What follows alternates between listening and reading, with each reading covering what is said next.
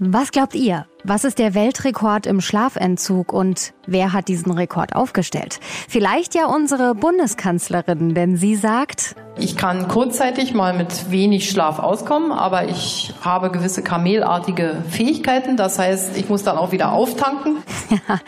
Angela Merkel behauptet also, sie kann Schlaf speichern wie Kamele das Wasser. Dafür macht sie dann tagelang kein Auge zu. Geht das wirklich? Und was bedeutet das für den Körper? Schließlich heißt es ja immer, Schlaf ist die beste Medizin. Was es damit auf sich hat und wie ihr gesund, schlank und schlauer werdet einfach über Nacht, erfahrt ihr in dieser Folge von Herrn Professor Dr. Vize, Vorsitzender der Deutschen Stiftung Schlaf. Hallo, schön, dass Sie mit dabei sind. Ja, hallo, schönen guten Tag. Ich bin Nathalie Diel und spannende Infos, die gibt es jetzt. Besser schlafen Gut einschlafen, erholt aufwachen. Es gibt ja viele Sprichwörter und Weisheiten zum Thema Schlaf. Eins ist, Schlaf ist die beste Medizin. Und Herr Professor Dr. Vize, was sagen Sie dazu? Kann man das unterschreiben? Das kann man mit Sicherheit unterschreiben, denn wir wissen heute, dass ein ausreichend langer, qualitativ guter Schlaf das Beste ist, was man seinem Körper antun kann nicht nur dem Kopf. Schlaf ist ja wichtig für das Gedächtnis, ist wichtig für die, für die Frische, die geistige Frische am mhm. nächsten Tag, sondern auch für den Körper. Jeder Sportler weiß, dass er Höchstleistung nur mit ausreichend Schlaf äh, vollbringen kann. Und letztendlich jeder von uns, jeder Arbeitnehmer weiß, dass ich meine acht Stunden, die ich zu arbeiten habe, nur dann schaffe, wenn ich nachts ausreichend geschlafen habe. Und dann der Rat von der Oma kennen wir alle, Kind, schlaf dich gesund. Ja.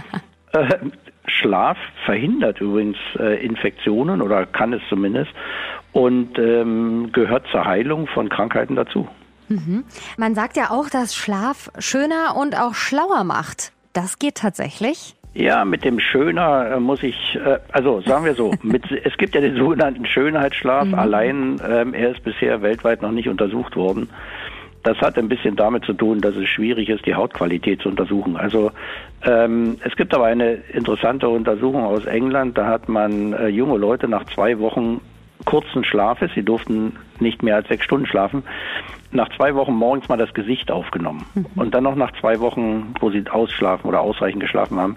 Und man hat dem Gesicht tatsächlich angesehen, welche zwei Wochen sie nur kurz und welche sie lang schlafen durften. Also an dem Schönheitsschlaf ist was dran. Und was das Gedächtnis betrifft, da wissen wir übrigens, warum schläft der Mensch? Der Mensch schläft, weil er ein Gehirn hat. Und alle Lebewesen, die Neuronen, also Nervenzellen haben, die in Gruppen zusammengefasst sind, Ganglien nennen wir das, diese Organismen schlafen. Warum? Mhm. Weil die Neuronen, also die Nervenzellen, tatsächlich ihre Pause brauchen. Und das ist nachts der Fall, hauptsächlich im Tiefschlaf. Aber wir wissen, dass äh, in den anderen Schlafstadien, äh, vornehmlich im Traumschlaf, zum Teil auch im Tiefschlaf übrigens, Gedächtnisprozesse von sich gehen. Also wenn ich 16 Stunden wach bin, dann muss in der Nacht ja die Information, die ich 16 Stunden lang aufgenommen habe, die wird sortiert, gespeichert, verworfen. Und all diese Prozesse, die verbrauchen sehr, sehr viel Energie. Und deswegen ähm, ist es übrigens ein Grund, warum sie nachts vonstatten gehen, weil wir den Körper dann nicht bewegen. Da kann, sie, mhm. kann die Hauptenergiequelle, sozusagen das Gehirn, sich ausreichend äh, mit den Energieressourcen versorgen. Also ja, Schlaf und Gedächtnis stehen in einem ganz engen Zusammenhang. Deswegen sagt man ja auch salopp, schlechter Schlaf macht krank, dick, dumm und so weiter und so fort. und ähm, funktioniert das denn immer, wenn ich schlafe oder gibt es Unterschiede beim Schlafen? Nein, also es funkt, funktioniert immer, dass im Schlafgedächtnisprozesse passieren. Mhm. Ähm, also wenn ich zum Beispiel was lerne, was wichtig ist und ich mir merken möchte, dann ist das Beste, dass man nach dem Lernen tatsächlich äh, ein Nickerchen macht oder eben nachts ins Bett geht. Je länger ich nach dem Lernen etwas anderes mache, also keine Ahnung, ins Internet gehe, Computerspiele, lese, Fernsehschau, Kino gehe, was auch immer, mhm. äh, umso höher die Wahrscheinlichkeit, dass ich das Gelernte verliere. Also nach dem Lernen ins Bett ist eine Strategie für besser Lernen. Und interessant ist an dieser Stelle, ich hatte zum Teil schon erwähnt, dass tatsächlich ähm, die Schlafdauer hier nicht so entscheidend ist. Es reicht zum Beispiel nach dem Lernen am Tage ein Powernap von 10 oder 20 Minuten aus. Das ist auch schon gedächtnisfördernd. Mhm. Aber wenn man es richtig machen will, ähm, dann schläft man tatsächlich nachts äh, siebeneinhalb, acht Stunden. Dann ist das, was man den Abend davor gelernt hat, tatsächlich drin. Mhm. Kann man denn ähm, messen, wie gut man schläft, Herr Dr. Vizer? Es gibt ja verschiedene Apps und, und Uhren, die das äh, können, sollen. Ähm, kann man das tatsächlich? Ja, sagen wir, sagen wir mal so, die, die App, äh, die nicht so viel kostet im Smartphone, die kann man tatsächlich nutzen, um mal zu schauen, was sie ansagt, also was das Verhältnis zwischen Wachen und Schlafen im Bett ist. Mhm. Es gibt ja zig Apps zum Thema Schlaf. Das Problem ist tatsächlich, dass äh, jedes Smartphone eine andere Technologie verwendet und wir nicht genau wissen, was da gemessen wird, sodass man das, was man dort in schönen Farben gemalt bekommt, den leichten Schlaf, den tiefen Schlaf und den Traumschlaf, das darf man tatsächlich nicht für bare Münze nehmen. Aber wenn eine Schlaf-App zeigen würde, du hast die ganze Nacht nur oberflächlich geschlafen, also da fehlt Tiefschlaf und, und ganz wenig Traumschlaf, das wäre schon ein Signal zu sagen, mit meiner Schlafqualität ist was nicht in Ordnung, da gehe ich mal zum Schlafmediziner, mhm. wenn das in mehreren Nächten auftritt. Mhm. Jetzt haben wir geklärt, dass Schlaf tatsächlich einiges für den Körper tun kann, aber auch nicht schlafen macht was mit uns. Das kann sogar richtig gefährlich werden, richtig? Ähm, ich bin ja nicht dazu da, Angst zu machen. Ich freue mich über jeden, der gut schläft und man darf auch mal schlecht schlafen. Mhm. Aber äh, ein Beispiel aus der Wissenschaft. Wir wissen heute, wenn wir nur eine Nacht kürzer als sechs Stunden schlafen, dann reichern sich im Gehirn schon die Eiweiße an, die für Alzheimer und Demenzerkrankungen verantwortlich sind. Und dann kann man sich vorstellen, wenn ich chronisch schlecht schlafe, und chronisch heißt heute aus medizinischer Sicht länger als fünf Jahre, ähm, kurz oder schlecht schlafe, dass man dann Gefahr läuft, vielleicht tatsächlich eine Demenzerkrankung oder Alzheimer-Erkrankung zu bekommen, die ist relativ hoch. Was aber hauptsächlich leidet auch unter schlechten Schlaf ist das Herz-Kreislauf-System. Wenn ich nicht schlafe, habe ich einen höheren Puls, habe ich einen höheren Blutdruck und wenn das dauerhaft so ist, dann leidet natürlich das Herz. Mhm. Der Weltrekord im Schlafentzug ähm, wurde übrigens im Mai 2007 vom Briten Tony Wright aufgestellt. Er war 266 Stunden, also knapp über elf Tage lang wach. Was passierte im Körper? Also das ist definitiv nicht mehr gesund, richtig? Das ist erstens nicht gesund und zweitens äh, umstritten in der Wissenschaft, weil der Schlaf wurde nicht gemessen, also nicht mit den Hirnströmen, wie wir es heute machen. Mhm. Ähm, es ist übrigens deswegen nicht gesund, weil jemand den Schlaf zu entziehen, das ist das, was gefährlich ist. Wenn der Schlaf verloren gehen würde, es gibt ja Menschen, die behaupten, dass sie nicht mehr schlafen, dann fehlt natürlich der Schlaf und ich kann nur 50 Prozent meiner Leistungsfähigkeit abrufen. Aber das ist noch nicht gefährlich. Gefährlich ist, den Schlaf zu entziehen. Denn entziehen kann ich ihn nur, indem ich mich mit zwanghaft wach halte. Mhm. Ob mit Aufputschmitteln oder mit Kaffee oder mit Licht oder mit Kälte oder mit Elektroschocks. Einen müden Körper wach zu halten, das ist das Problem und das Gefährliche. Mhm. Man kann das mit einem hohen Stresslevel vielleicht mal ein, ein paar Stunden oder vielleicht mal ein, zwei Tage durchhalten. Aber irgendwann kann man dagegen nicht mehr angehen. Jetzt braucht ja nicht jeder Mensch gleich viel Schlaf, oder? Also manche sagen, sie sind mit weniger ausgeschlafen als andere. Ist das dann eine Sache der Hormone? Ähm, weiß man nicht.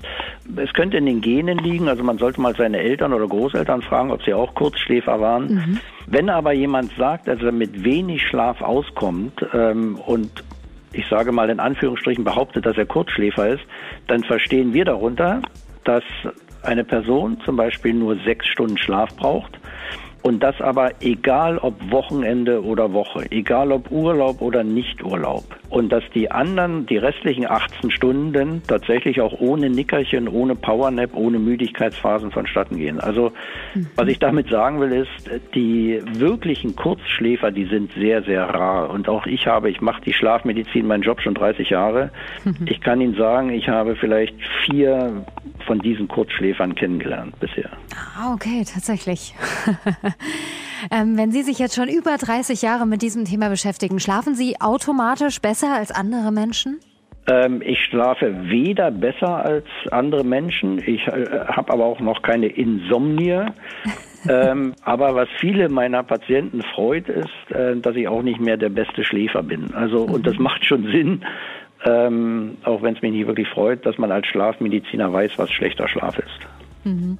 Nun äh, heißt unsere Folge ja, Schlaf ist die beste Medizin. Wenn, wenn das so ist, mhm. wenn Schlaf die beste Medizin ist, und das scheint es ja zu sein, ist Medizin dann auch das beste Mittel gegen Schlaflosigkeit? Na, sagen wir so, für, für schwere Schlafgestörte ist Medizin tatsächlich ein Heilmittel, so wie das äh, Insulin für den Diabetiker oder mhm. die Blutdrucktablette für den Blutdruckpatienten.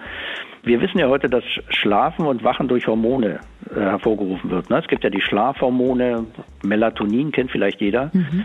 Und dann versteht man auch, wenn Melatonin fehlt, habe ich vielleicht Einschlafprobleme. Also ersetze ich Melatonin. Und das würde jeder unterschreiben, auch jeder gern machen.